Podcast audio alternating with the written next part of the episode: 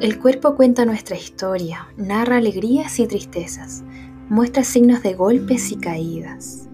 El cuerpo expresa y comunica. Necesitamos validar sus razones y entender sus pedidos. Juntas aprendamos a leer sus mensajes y comprender sus códigos. Bienvenidas al podcast de psicología El cuerpo es el camino.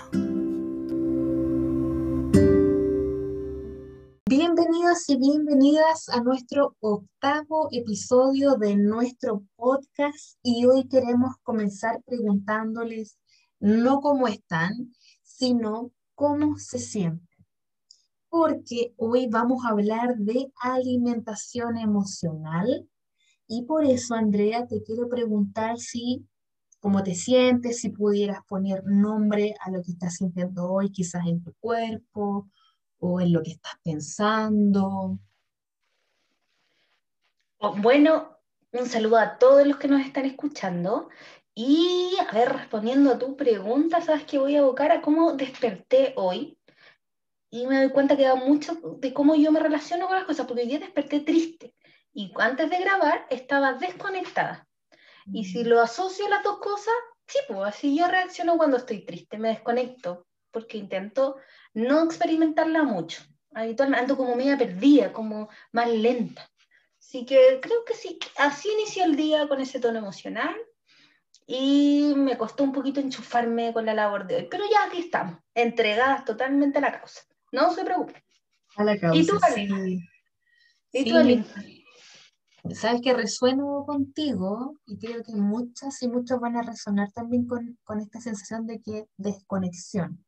Yo creo que hoy día no sé si ponerle, podría ponerle un nombre como de emoción, quizás más como de sentimiento, pero creo que amanecí esperanzada, como que soñé algo bonito y eh, estuve como en esa tonalidad y después cuando me fui a bañar en la mañana, puse una canción y eso me llevó como a un lugar y como que me puse a soñar dónde me gustaría viajar y eso me dejó como en las nubes.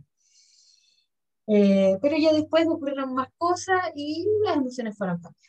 Así que es así un poco eh, como queremos comenzar hoy mostrando que cómo nos sentimos es importante, porque nos va dando señales respecto de cómo vivimos, por ejemplo, nuestra cotidianidad. Y lo primero que queremos eh, contar en este podcast es poder diferenciar la alimentación emocional de otro tipo de conductas relacionadas con la alimentación. Entonces, tenemos que diferenciar primero que existe el comer social o el comer contextual. Es decir, que hay episodios donde yo puedo alimentarme pensando, ¿cierto? Si yo miro mi alimentación, por ejemplo, de lunes a domingo y tiene una cierta frecuencia, un cierto horario, quizás un cierto orden, o generalmente como lo mismo, si yo pienso en esa historia y luego me encuentro en una festividad, en un cumpleaños, en una reunión social, en una fiesta, por ejemplo, el 18 de septiembre para nosotros los chilenos, en esos episodios específicos, contextuales, sociales, yo voy a tener una sobreingesta. Es decir, voy a comer más de lo que suelo comer y quizás incluso hay un nivel de inconsciencia respecto de qué estoy comiendo y cuánto estoy comiendo. O sea, si yo les preguntase a ustedes en la última celebración que participaron, eh, ¿se recuerdan qué comieron? Probablemente no se recuerden porque hay muchos eh, ciertos detonantes contextuales que se sabe que incluso no llegan a la conciencia. Por ejemplo, sabemos que mientras más personas hay en una mesa, yo más como. Y son cosas de las que no me doy cuenta. O mientras más variabilidad, más variedad de alimentos hay en una mesa. Por ejemplo, hay un estudio chileno que dice que cuando, por ejemplo, a la hora de once, que es bien chileno, nosotros, si hay mantequilla y queso, nos podemos comer una o dos marraquetas. Si a la mantequilla y al queso le sumamos palta, jamón, otro, yo puedo llegar incluso a comerme seis marraquetas. Entonces son ciertos eh, indicadores del contexto eh, de lo social que hacen que yo me sobrealimente. Eso no es alimentación emocional, ¿no? eso es comer social o comer contextual. Y por otro lado, que hay algo que se confunde mucho eh, y que no se sabe o que no se ha concientizado, que es el rol de la dieta en la sobreingesta. Muchas personas creen que presentan alimentación emocional como una forma de regularse, cuando la verdad es que tras haber transitado un periodo largo dedicado a restringir su dieta, su alimentación, ocurre que cuando se rompe, ya sea de forma voluntaria o involuntaria, es decir, por hambre, es súper lógico que ocurra, o porque la verdad es que ocurrió un evento estresante y, por ejemplo, eh, o se me presentó un alimento que me gusta mucho y, por ejemplo, rompo esa regla cognitiva que yo tenía, voy a tener un episodio de sobreingesta, es decir, va a haber un cierto descontrol. Pero eso refiere a que está estrechamente relacionado con haber dedicado mucho tiempo a estar sometido a una dieta restrictiva.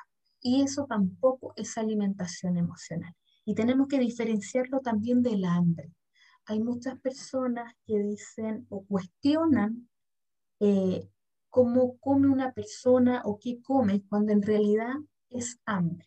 ¿Ya? Entonces eso es lo primero que tenemos que diferenciar de que la alimentación emocional no corresponde a estos dos fenómenos, sino que tiene que ver con una especie de aprendizaje, una asociación súper explícita.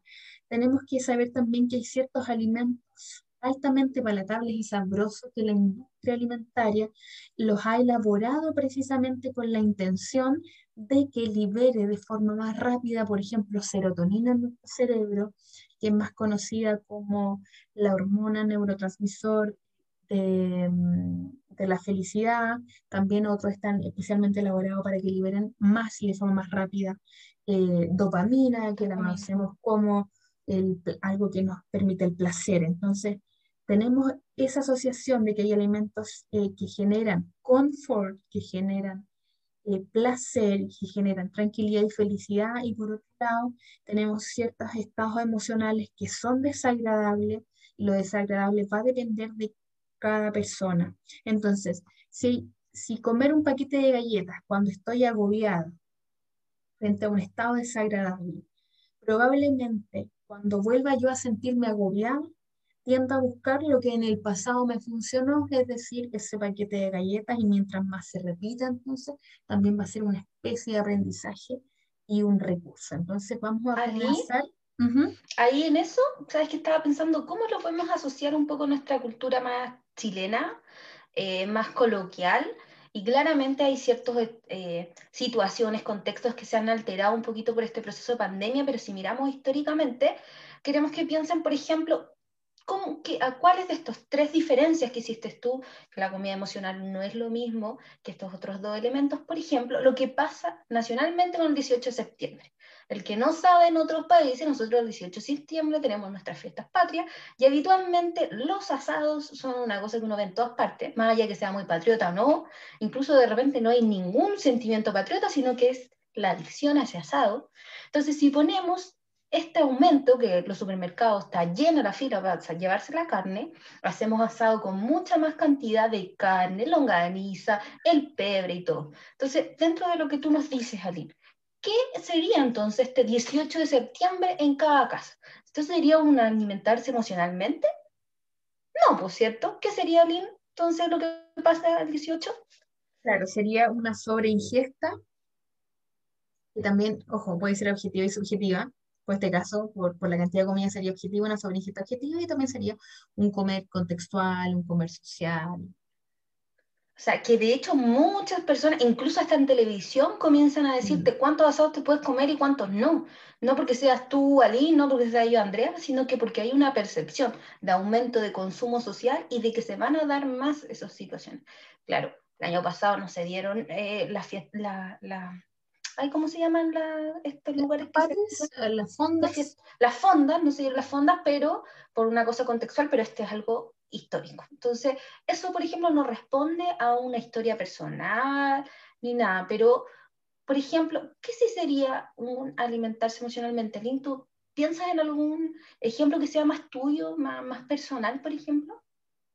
Sí, yo creo, em, a propósito de, bueno, herramientas que también vamos a comentar que sirven mucho para identificar la alimentación emocional, he descubierto que hay un alimento, por ejemplo, que para mí es clave ante situaciones estresantes, ante situaciones que me generan mucha ansiedad. Yo necesito papa.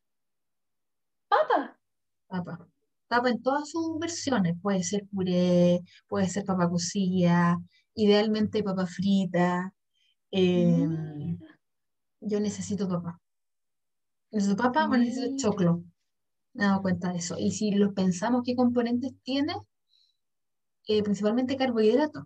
Y el carbohidrato sabemos que ayuda mucho con el estrés, a propósito de que permite que se permee de forma más rápida el cerebro y de esta forma el cerebro genere eh, serotonina, que es la hormona de la felicidad. Entonces eso está súper comprobado. Entonces piensen ustedes que no por nada probablemente su alimento maestro ante situaciones desagradables es un carbohidrato mezclado con algo muy dulce y que sabemos que lo dulce genera mucho placer, entonces mezclamos serotonina y dopamina.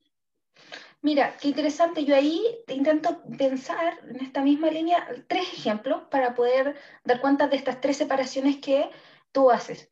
Pienso, por ejemplo, en esto más social y reitero, para mí las fiestas patrias serían aquello.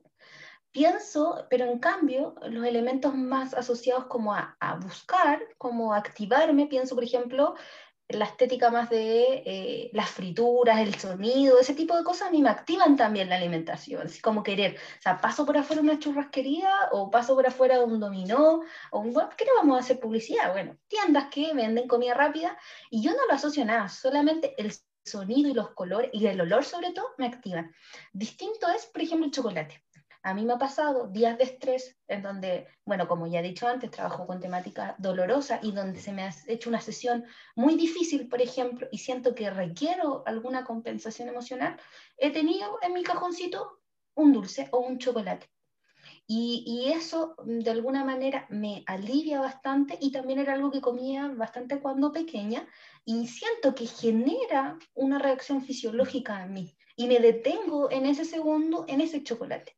A veces con más conciencia, a veces con menos, pero estoy ahí, estoy ahí presente y estoy también, yo logro eh, ver la directa relación, es decir, salgo mal, me siento afectada, me siento más triste y quiero ese pequeño chocolate en ese momento y ya, continúo. Entonces ahí quiero ponerme un poquito como ejemplo de cómo diferenciar. O sea, para mí fiestas patrias no es lo mismo que cuando me estoy comiendo ese chocolate. Lo más probable es que ese acto del chocolate lo voy a repetir más veces en el año porque me he mantenido, por ejemplo, todo el año trabajando con temáticas difíciles que me recuerdan quizás a cosas que yo digo, cómo en el mundo pasan estas cosas, o que me dan rabia, o que me dan pena. Entonces ahí estoy yo, está puesta yo, la persona, con mi historia, con mis cosas. En las fiestas patrias está puesta mi humanidad nomás ciudadana chilena, que es bien pseudo, porque a veces somos muy patriotas y otras veces no. En cambio, con el completo y eso está puesto mi consumismo, que no sé regular muy bien en la alimentación, pero en el chocolate estoy puesta yo, desde mi reacción corporal hasta mi historia personal. Entonces, en eso queríamos como mostrarle que, claro, en las tres hay una relación con el alimento, pero si lo visualizo, esa intensidad en relación a mi historia es bien distinto. Por eso, Alice marca esta idea de poder diferenciar y que finalmente la que se va a reiterar más y que habla más de mí es la que tiene que ver con la alimentación emocional. Y por eso es importante mirarla, identificar que eso se está activando y entender un poquito más en profundidad cómo me estoy relacionando con ella y cuánto me está inundando o no la vida diaria. A mí me parece súper interesante el ejemplo del chocolate, Andrea, eh, porque creo que es una mirada súper compasiva de la alimentación emocional. La alimentación emocional es un recurso, es un recurso y que todos en este sentido compartimos humanidad porque no hay ser humano sintiente que no recurra a los alimentos para enfrentar alguna emoción desagradable, una emoción que me inunda. Así que creo que es clave también mirar que la alimentación emocional no es algo que debemos ni podemos eliminar. Lamentablemente, la cultura de dietas siempre pone en el escenario un enemigo. Primero fueron eh, la proteína, después los carbohidratos, ahora comer, ¿no? Hasta el ayuno se promueve, así como ayuno por años, por meses, no sé, es, es impresionante, como que ahora hasta comer es malo. Y también pone el centro de la alimentación emocional como un nuevo enemigo. Y, y, y, y, veámoslo así, empieza a poner al enemigo, la emoción es el enemigo. Por eso las personas, y probablemente por eso tú estás escuchando este episodio, porque pregúntate, ¿para qué quieres saber de alimentación emocional? ¿Para conocerte? ¿Para saber de las emociones? ¿Para saber por qué sientes lo que sientes? ¿O para bajar de peso? O sea, para saber o para controlar. Y ahí hay una gran diferencia. Y por ejemplo, me quiero seguir poniendo eh, para visualizarlo. ¿Yo qué he hecho? Para mí el chocolate ha sido un descubrimiento personal importante. Cuando me he visto en algunas semanas comiendo más de uno o dos chocolates, no he pensado, hoy tengo que dejar de comprarlos, sino que, por ejemplo, he ido a supervisión clínica porque me di cuenta que habitualmente cuando el trabajo se me hacía muy inundante, tenía que mirar el por qué y por, con nosotras como psicólogas, la supervisión, es decir, con otro psicólogo, ver qué te impactó a ti en lo personal, porque nuestra historia, nuestro material de trabajo, hace que también ayude al paciente. O sea, quedarme solo con la pena y que estoy comiendo mucho chocolate, eso sería inadecuado. Pero que el chocolate finalmente esté siendo una alerta eh, y yo diga, ok, parece que este factor se está repitiendo, entonces tengo que darle nombre, forma, y no lo estoy pudiendo mirar sola, voy a donde un supervisor, que es parte de la técnica profesional que me enseña la universidad también, y lo ocupo y lo resuelvo, entonces bajo la angustia. ¿Qué pasa si no lo miro y digo, ya estoy comiendo tres chocolates, no importa, y cuatro, claro, después de un año, imagínense el efecto que va a tener ese chocolate en mí, claramente no va a ser algo positivo, entonces por sí mismo no es malo, el asunto es que yo tengo que conocer para conocer que cuando eso se está activando mucho me está diciendo algo. No solo controlarlo, porque finalmente dejar de comprar los chocolates no evita la sensación que tengo. A lo mejor la voy a reemplazar por otra cosa. Entonces, eso es lo importante. ¿Qué quieres? ¿Controlar o conocer? Y nosotras con Alina hacemos la apuesta a que en la medida que conozcas, se va a ser menos inundante y también te va a permitir tener más coherencia contigo contigo particularmente, porque activa un elemento que sin lugar a duda con Lean visualizamos en nuestras carreras profesionales que es lo más genuino que tiene un ser humano, porque las emociones tienen respuestas fisiológicas, psicofisiológicas, es decir, tanto es súper complejo y es súper individual y particular a cada ser. Tal cual, tal cual. Entonces, como primera conclusión de esta primera parte, la alimentación emocional es un recurso, es una forma de atender las emociones. Quizás no está tan conscientemente eh, atendido, porque a veces nos embaucamos en los bucles de la mente y hacemos conducta que ni siquiera nos damos cuenta en piloto automático. Pero más allá de eso, que se puede avanzar en, en esa comprensión, en esa conciencia, es un recurso, no es la nueva enemiga que hay que derribar la alimentación emocional eh, no es algo superficial, eh, porque hagan este ejercicio, vayan a Instagram, vayan a la búsqueda, pongan hashtag y pongan alimentación emocional. Van a encontrar que todas las publicaciones hacen referencia a el versus, hacen un versus, dicen alimentación real versus alimentación, no real. ¿Ya? Hambre real, hambre no real. Es decir, que dicen que el hambre emocional como que no es real, y es real porque tú lo estás sintiendo. Lo que estás sintiendo, o sea, no estás loco. Partamos de esa base, no estás loco, es normal lo que estás sintiendo.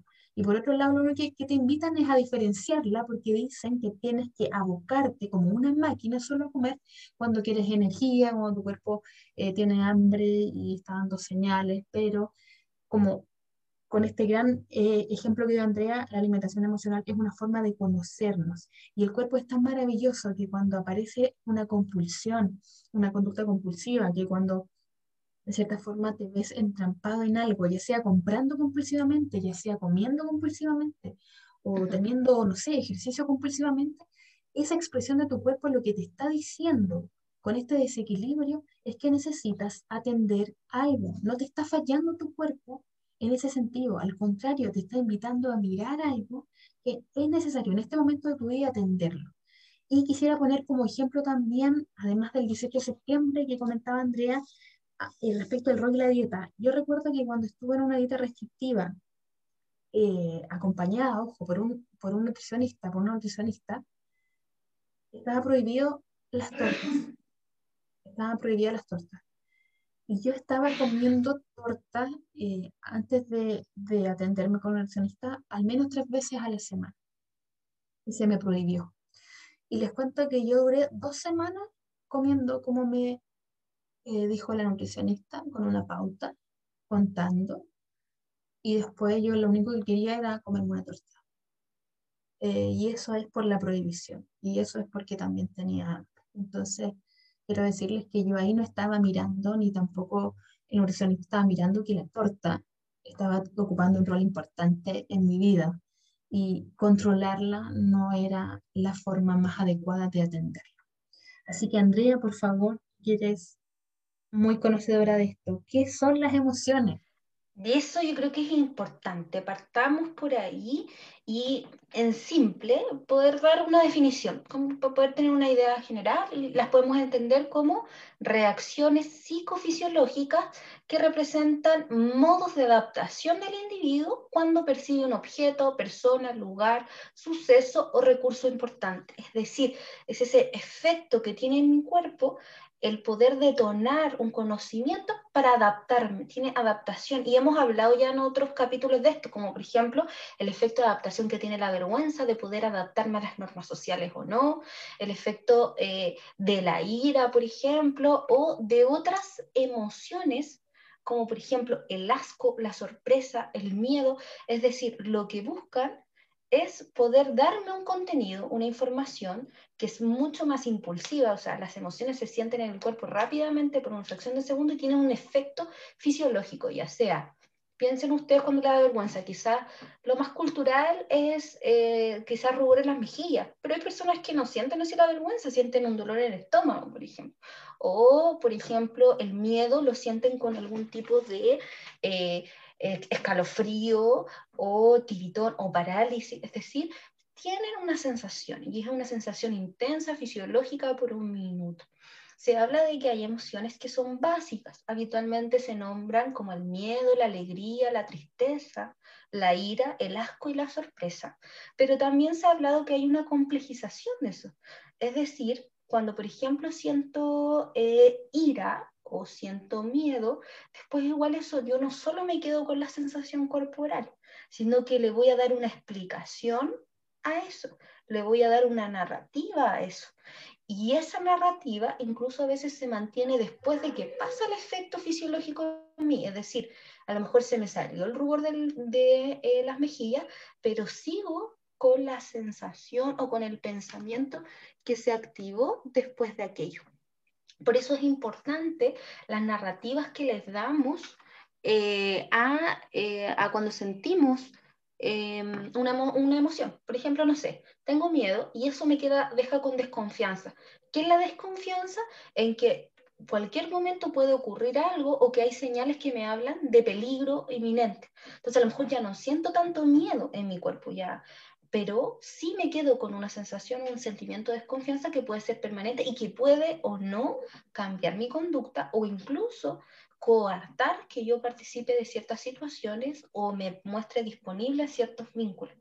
Entonces es súper importante el poder entender, y eso también lo hemos hablado con Aline, respecto a que ninguna emoción es mala por sí misma necesitas pasar por todas las emociones.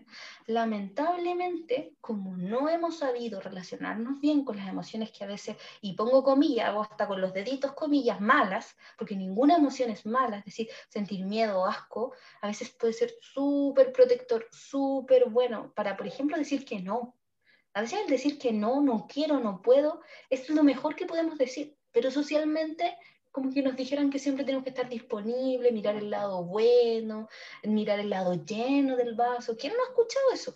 ¿Cómo tú piensas así? Yo que pasé por tantas situaciones y tú no le puedes ver el lado bueno, yo superé. Como que nos invitan a esta sensación constante de ver el lado positivo.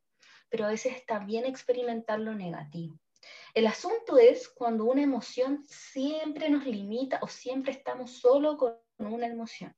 Como siempre hemos dicho, la rigidez. Si yo siempre tengo miedo, ok, algo está pasando porque no puede, tu, tu cerebro no está disponible para estar siempre en miedo. Entonces ahí nos surge otra cosa muy relevante que tiene que ver con cómo yo regulo mis emociones, cómo paso de un estado a otro, de una emoción a otra, también cómo yo las identifico y cuáles son las que, y si están reaccionando adecuadamente al estímulo. Por ejemplo, no puede ser que, eh, no sé, salir a la calle por simple hecho de salir a la calle o mirar por la ventana sea miedoso. Ahora eso sí está siendo adaptativo, porque en la calle está el peligro del coronavirus, por ejemplo.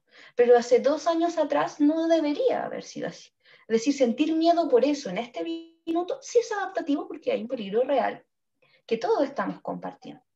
De ahí, Aline, si quizás nos pudieras ahí compartir alguna definición, creo que yo anticipé un poquito, pero que hay un elemento importante que tiene que ver como desde distintos modelos teóricos hablado que es regulación emocional, pero si nos pudieras compartir alguna quizás definición más particular de qué es.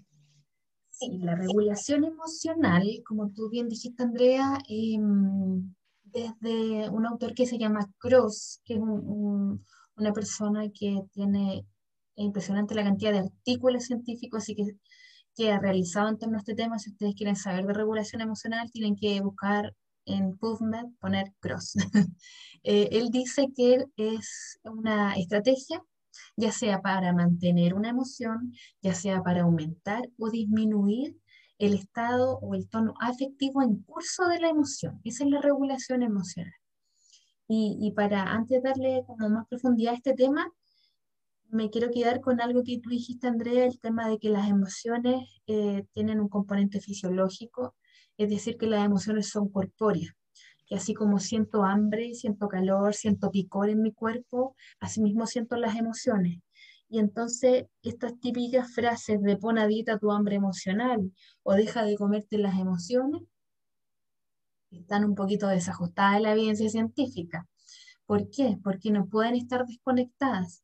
Sabemos, de hecho, hay una publicación que nosotros tenemos que hicimos el 7 de noviembre del año pasado, eh, hay un estudio de Crane del 2002 que dice que las emociones y el hambre comparten las mismas rutas neurobiológicas. Por tanto, separar, por ejemplo, hambre de emociones es imposible. ¿ya? Así que, ojo con eso, las emociones son corpóreas, el hambre se siente también en el cuerpo, así que no se pueden separar. Son elementos que nos permiten sobrevivir y son súper adaptativos. Entonces, la regulación emocional va a depender, como decía Andrea, de los modelos teóricos, desde donde se, se esté mirando. Hay distintas formas de hacerlo, hay unos que quizás son más ilustrativos que otros, como el que nosotros profundizamos en el taller que nosotros tenemos con Andrea, hablamos de la regulación emocional desde el modelo de Paul Gilbert, eh, que nos habla de que hay un cerebro eh, antiguo y uno nuevo que está tratando de convivir. ¿no? Entonces, no sé, Andrea, desde tu modelo, teórico, eh, más o menos cómo se podría entender la regulación emocional? En, general casi todos los modelos y sobre todo modelos teóricos que van más en la línea narrativa, eh, constructivista y toda esta línea, más que ahora decir como un modelo específico, eh, siempre se entiende que el ser humano puede modificar, entender, moldear o integrar algo en la medida, una, que la identifique y que le dé una narrativa a eso, que le dé un lugar un lugar en, en cuanto como a cómo me provoca, qué me provoca, cuándo la activo. Por ejemplo, incluso se habla cuando yo activo una emoción instrumentalizada. Es decir, hay personas que a veces, por ejemplo, se pueden relacionar mejor activando la tristeza, por ejemplo, porque sienten que solo cuando están llorando o triste, el otro la va a mirar. Entonces, habitualmente cuando no se siente entendida o visualizada, desde el tono emocional en que habla, es más desde la tristeza. Otras, por ejemplo, las emociones más primarias, es decir, poder identificar cuáles son las emociones que yo más utilizo, cómo las utilizo y qué explicación le doy yo, es decir, una narrativa a ello, me permite poder moldearlas y poder incorporarlas de mejor manera. Más allá de ponerles categorías, como que eso es importante. Pasar de solo del segundo más corporal. Entonces, Andrea, podríamos decir que igual esto de la regulación emocional nos da como luces, eh, en el sentido de que las emociones entonces no son como el clima. Decirle a los oyentes, no es el clima que uno no tiene cero capacidad de intervenir en que si mañana llueve o no llueve o sale el sol, ¿no? Nosotros con las emociones sí tenemos posibilidades de regularlas, de transitar por ellas y... De conocerlas, de identificarlas. Entonces es un buen paso. Exacto, y, y, en esa medida yo creo que un elemento importante es decir, ya, por la naturaleza de ser seres humanos, todos podemos sentir Mm, asco, ira, rabia, todas las podemos sentir, pero la complejidad, al igual como todos tenemos células, como todos tenemos neurotransmisores, o sea, compartimos una base común, pero cada ser humano es complejo y es particular. Por tanto, cada uno va a tener un umbral, es decir, una línea límite en donde esta emoción se activa y también cada uno va a tener gatillantes diferentes. Es decir, si vemos algo alterado, como por ejemplo, no sé, un psicópata, en donde su umbral, incluso se han probado el umbral del asco a través de un acto reflejo que tiene el ojo ante el asco, por ejemplo, a, psicópatas y personas normales las pusieron ante imágenes en donde mostraban cuerpos destrozados o imágenes terribles, las personas que no tienen un cuadro psicopático se hacían ese gesto reflejo del ojo porque se activaba su sensación de asco y el psicópata no y era un acto que no podían modificar, no podían manipular, porque es un acto reflejo instintivo a la emoción. Te da cuenta de que no es que el psicópata no pueda sentirlo nunca, es que habitualmente no lo va a sentir porque no llegamos a su umbral que es gigante. Entonces, por eso es importante cada uno conocer su propio umbral, porque está dado por naturaleza que sentimos las distintas emociones, pero nadie más que yo va a poder reconocer adecuadamente cuál es mi propio umbral, en donde activo la pena, la rabia o cualquier otro, y además cuáles son los gatillantes más habituales. Y esos van a tener que ver con mi historia, y por tanto, lo importante no es controlar solamente, sino que no buscamos controlar, buscamos conocer y el conocimiento de nuestras particularidades nos van a permitir, por ejemplo, decidir si me quiero exponer o no, decidir si puedo cambiar algunas cosas en mi ambiente que me permitan hacer más tolerable esa emoción o visualizar qué cosas debo reparar de mi historia o reelaborar de mi historia antes de exponerme nuevamente esa emoción, por ejemplo, para que no me sea intolerable súper clave. Me parece súper clave, Andrea, que puedas decir esto de que también la individualidad es muy importante. Eh, por eso las recetas o esto que a Juanito le funcionó a mí no me va a servir, porque tenemos que entender que cuando el fenómeno de la alimentación emocional tiene muchas variables, por ejemplo, depende de la emoción. Gracias a, a la evidencia sabemos que no comemos por todas las emociones, ¿no? No es lo mismo sentir asco que ansiedad. Por ejemplo, no vamos a comer cuando tenemos asco, entonces no comemos por todas las emociones. También tenemos que saber que cada emoción tiene distintos umbrales. Eh, se viven de forma distinta en el cuerpo. Depende, como decía Andrea, de las características individuales. Todos tenemos una historia distinta con cada emoción. Por ejemplo, yo cuando me enojaba y era niña, a mí me invalidaban mucho. Me decían, ya te enojaste, no te tienes que enojar. Si te, si te enojas, te vas a volver vieja por ejemplo. Entonces, para mí, mostrar el enojo es muy difícil, porque tengo una historia con una emoción también. Entonces, hablamos de una historia con las emociones, hablamos de una historia también personal, hablamos de los estilos de apego, hablamos de experiencias traumáticas y también hablamos de situaciones. Por ejemplo, Andrea, cuando mencionaba lo que implica emocionalmente su trabajo, ahí estamos hablando de situaciones. Por ejemplo, si yo eh, llevo una semana durmiendo menos de lo recomendado y de lo que para mí personalmente es confortable, yo voy a tener un cerebro que está más concentrado en sobrevivir que en, por ejemplo, las sutilezas de generar una regulación emocional más adaptativa. Y sabemos, por ejemplo, em, que dormir menos es algo que propicia más la alimentación emocional. Entonces, vean la complejidad que tiene la alimentación emocional. No es sencillo, pero sí es una forma muy valiosa de conocernos y de preguntarnos qué estamos necesitando. Entonces, lo primero sobre la alimentación emocional que tenemos que aprender y que es súper importante que no demonizamos esto es distinguir. El primer paso es distinguir para poder gestionarlas. Es distinguir entre hambre emocional y hambre fisiológica.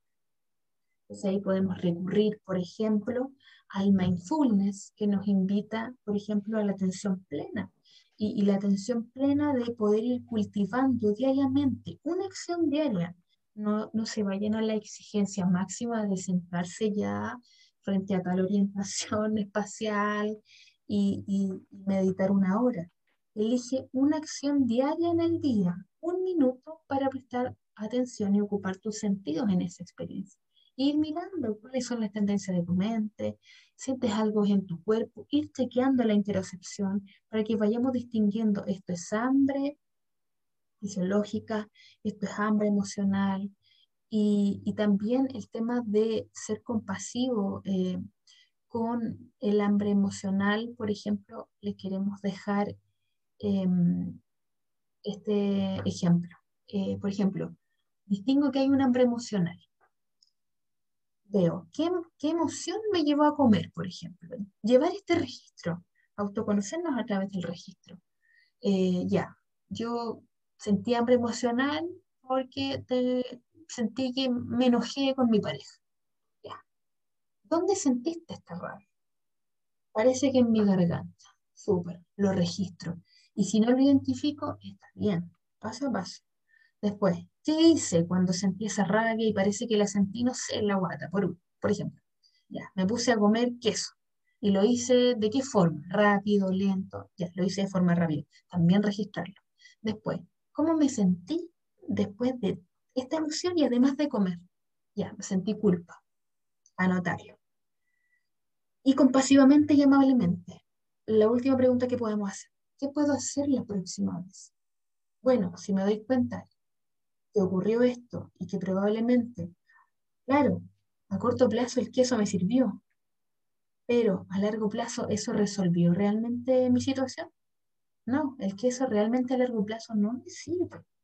Entonces, ser consciente de que como de que como queso, porque hay una emoción que tengo que atender.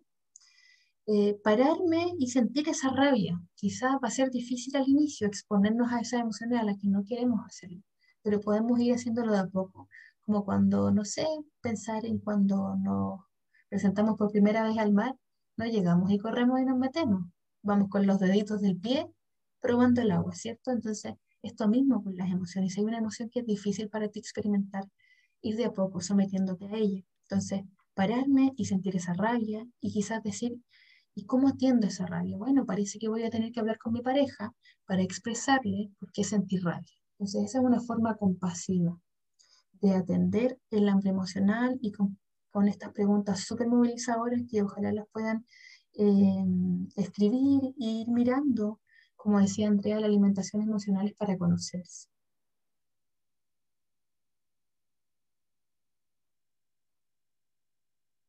Totalmente. Como, como primer elemento, el, relevar el conocerse. El, el conocerse nos ayuda incluso a que momentos como a veces le demos tanto miedo a la soledad, como que buscamos tantas cosas para estar por un otro, y es porque no nos conocemos, como si fuera un, temor de estar solos con nosotros mismos. Pero el conocimiento personal nos permite poder elaborar también esas emociones y sentir que tenemos herramientas para poder digerirlas. Es decir, las emociones también son para digerirlas, pensarlas y son tolerables. La rabia, la tristeza, todos esos elementos los vas a poder sobrellevar, pero sobrellevar en la medida que le pongas eh, lugar, como dice la Lin, no solo castigarte porque esa situación ocurrió, sino que el cómo, el cuándo y el qué puedo hacer. A lo mejor, por ejemplo, el ejercicio que nos invita a hacer Lin, quizás te, vaya, te vas a ver con cuatro escrituras, porque cuatro veces no pudiste actuar distinto, pero a lo mejor a la quinta ya tú misma dijiste así como, ok, ya hasta la quinta vez, la verdad que ahora lo reconozco más rápido y sí voy a poder hacer otro. A lo mejor para algunas historias van a ser 15 escrituras, para otras a la segunda vez que lo escriban ya va a ser suficiente, pero eso tiene que ver con tus tiempos y tus recursos. Lo importante es primero identificarlo. El tiempo que demore la otra acción va a ser parte de cada uno y eso también lo va a hacer más permanente en el tiempo nos enseña a que la primera vez que te pasa algo tú deberías inmediatamente cambiar la conducta. pero eso no es ser respetuoso contigo. Si necesitas escribirlo 5, 6, 7, 8 veces, hazlo, te invitamos a que lo, que lo realices, pero te aseguramos también que en algún momento quizás te va a dar esa información para poder preverlo previamente. Y por último, te va a dar el registro y vas a poder identificar cuál emoción es la que más te activa en esa línea, porque no va a ser la misma para todos.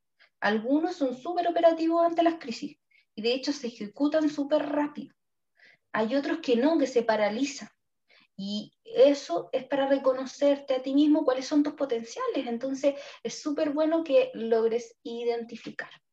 Exacto. Entonces, con estas preguntas, eh, quizás el primer paso yo sugeriría desde mi experiencia también, cultivar atención plena, ¿cierto? Hacer una actividad diaria por un minutito donde estés concentrado. ¿Para qué? Para que se vaya tu mente acomodando a esta capacidad de observarnos, de tomar distancia de los fenómenos que van pasando en la mente. Entonces, claro, probablemente te des cuenta que comiste emocionalmente cuando ya comiste, pero el ejercicio de observarte y de estar consciente lo que va a hacer es que vayas, por ejemplo, a detectar la emoción, o que no sepas el nombre que tiene, pero quizás te va a hacer eh, pensar e identificar esto lo siento en esta parte de mi cuerpo y ahí vamos avanzando en el ejercicio de estas preguntas movilizadoras, conocedoras.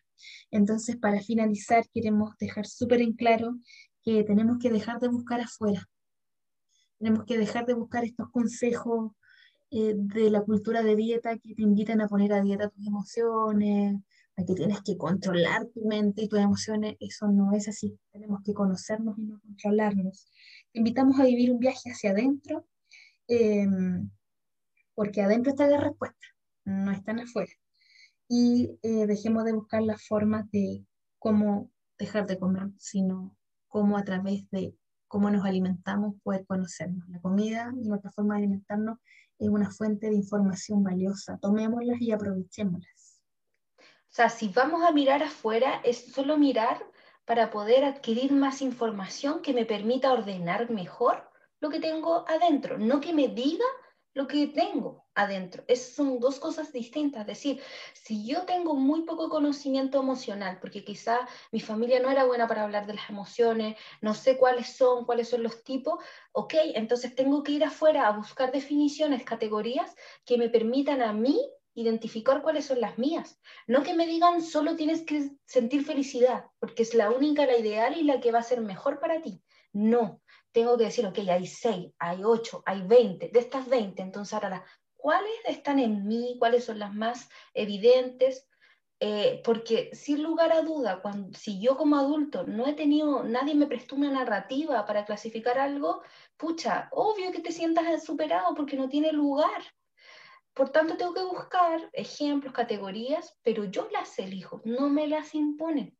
Cuando somos niños sentimos un mundo de emociones, solo las experimentamos. Y el ideal sería que hubiera un adulto, ya sean mis papás, sean mis hermanos o mis pares, por eso salíamos a jugar a las calles y todo, que me ayuden a ponerle un nombre a lo que yo estaba experimentando para que cuando sea adulto yo me haga mis propias categorías pero hubieron muchos que no tuvieron ese otro que ayudó a regular y llegamos al mundo adulto sin conocernos. Entonces, afuera, claro, hay conocimientos, hay categorías y hay formas de clasificar la información, pero mi realidad interna va a depender de cuáles de esas categorías me representan, pero a mí, no de cuáles categorías me han, me han impuesto los otros.